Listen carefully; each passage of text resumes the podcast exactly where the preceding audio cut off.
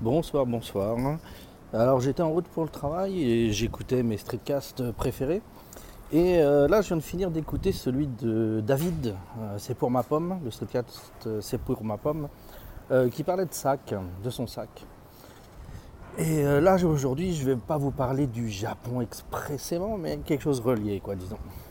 C'est que donc moi je suis formateur indépendant. Pour être trivial, je suis, je suis prof dans les cafés.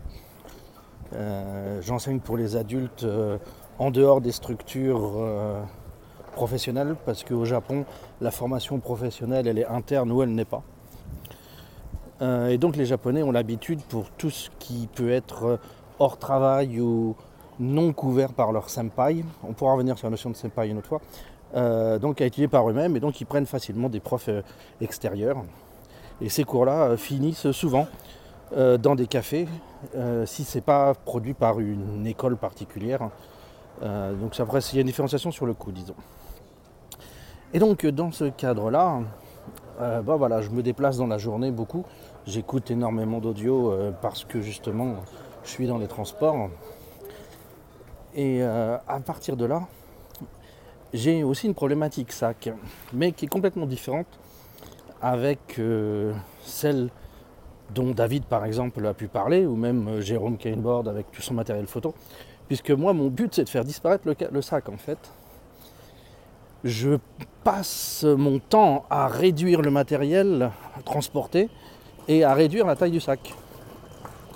Il y a maintenant de ça quelques années, 10 ans, oui 10 ans cette année d'ailleurs, euh, quand j'ai commencé j'avais un bon gros sac à dos bourré de bouquins, machin. Euh, je suis passé par la valise à roulettes aussi à à une époque. Et euh, maintenant, eh ben, je suis passé en numérisation. Donc bon, ça c'est que c'est lié euh, au travail, disons. Dans tous les métiers, on numérise. Mais euh, cette numérisation avait un but principal, c'est donc de ne plus rien transporter. J'en suis maintenant à deux feuilles à quatre et un livre au maximum, la plupart du temps.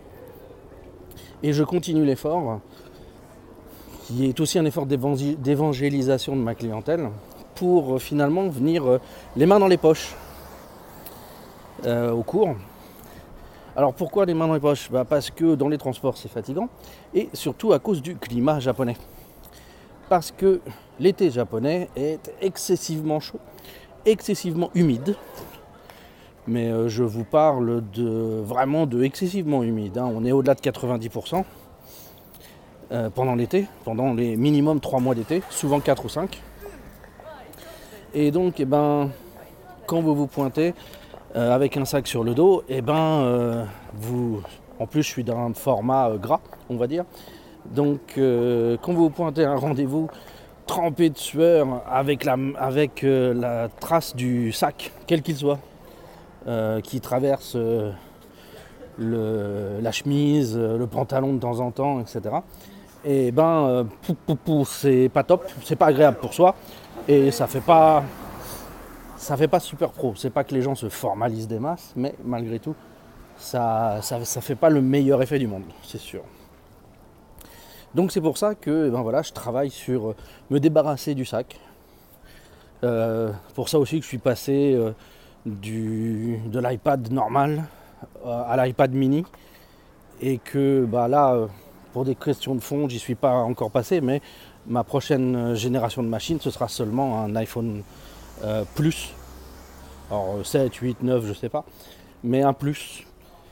Et euh, ce, format d'écran là me permettra de fusionner finalement l'iPad et le téléphone pour le support de cours à, sur, à partir de l'iPhone Plus, on commence à avoir suffisamment de place pour faire des petits dessins dans certaines applications et euh, ça suffit amplement. Donc voilà, donc moi je suis, je vois hein, passer le, sac dont parle David, je l'ai vu sur le net, euh, je l'ai vu plusieurs fois, il, a l'air super sympa. Mais euh, voilà, moi je suis dans un monde différent, une fois de plus. C'est souvent le cas. Je, suis, je vis dans un monde à part. Et donc, moi, le but du sac, c'est qu'il disparaisse. Après, mon deuxième but, c'est que mes poches soient plus dans mes vêtements, mais à l'extérieur de mes vêtements, pour éviter de me donner chaud l'été.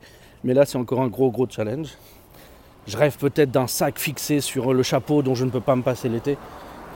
Euh, enfin bon, là, je vous parlerai de mes délires une autre fois.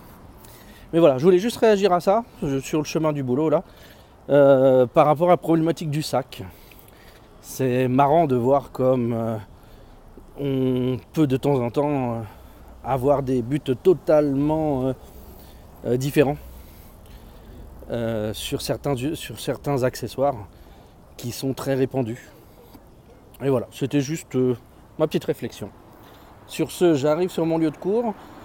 Je vous souhaite euh, un bon moment, quel qu'il soit dans votre journée, à une fois que vous m'aurez écouté. Et à bientôt.